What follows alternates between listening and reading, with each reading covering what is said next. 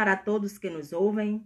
Esse é mais um episódio do UvaCast, o canal queridinho dos professores. Aqui quem fala é a professora Temes, juntamente com os professores Érica e Jefferson. Sabemos que a cultura digital é definida pelo conjunto de práticas, costumes e formas de interação social que são realizadas a partir dos recursos tecnológicos a cultura digital é uma das 10 competências gerais presentes na BNCC. Ela justifica o papel essencial da tecnologia para o ser humano e estabelece que o estudante precisa ter domínio do universo digital.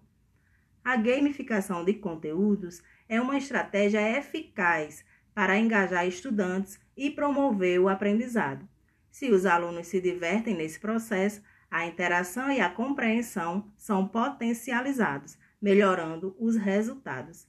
Portanto, o nosso tema de hoje é a gamificação na educação. Como usar para engajar seus alunos?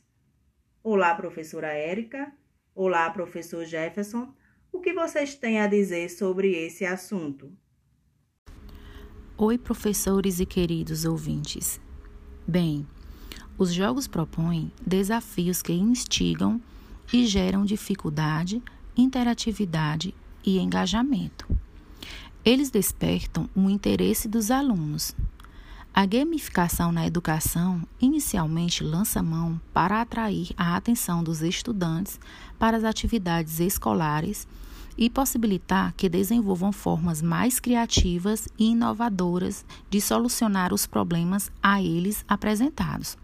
Portanto, esses recursos didático pode ser usado de forma estratégica nas escolas, aliado ao projeto pedagógico para alcançar resultados de excelência.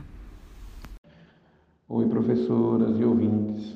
Como diz o mestre Paulo Freire, a educação, quaisquer que seja, é sempre uma teoria de conhecimento posta em prática então, a gamificação é um recurso didático que traz conceitos do âmbito dos jogos para o processo de ensino e aprendizagem, com o objetivo de encorajar a realização de desafios ou tarefas em uma estratégia possível e submergir na situação do que se aprende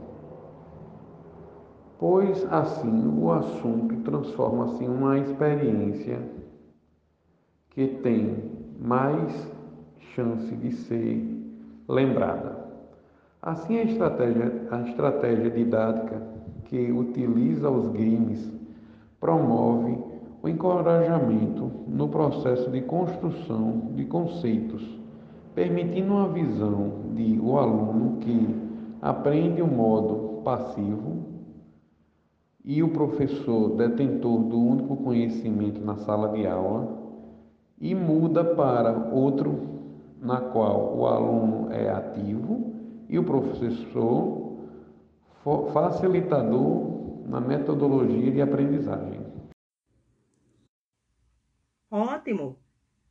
Então, além de atrair a atenção do aluno mediante a utilização de atributos próprios dos jogos, a gamificação é relevante para a educação também por se adequar ao momento digital, que facilitou sua introdução nas instituições educacionais.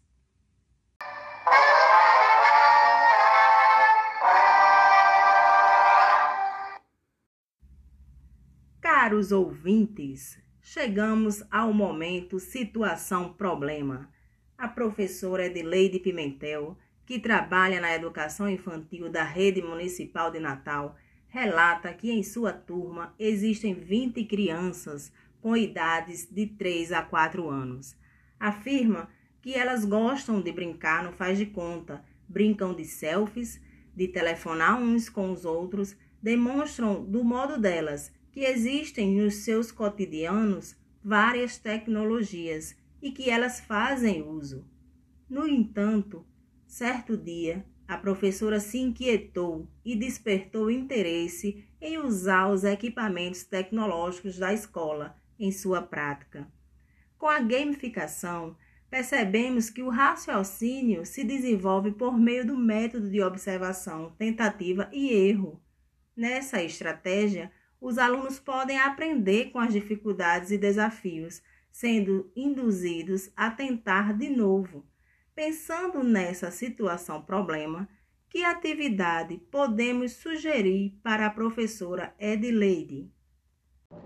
A gamificação proporciona aos alunos os seguintes elementos: contato maior com a tecnologia, estímulo para alcançar a tecnologia e a presença de elementos de engajamento.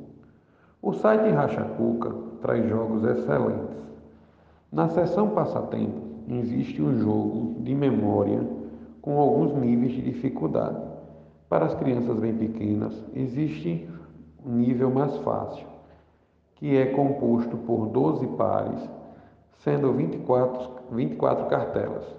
Essa proposta é ideal para você, professora Edileide, sabia? Você pode seguir com as atividades para seus alunos no laboratório de informática. Elas poderão formar duplas ou grupos adversários.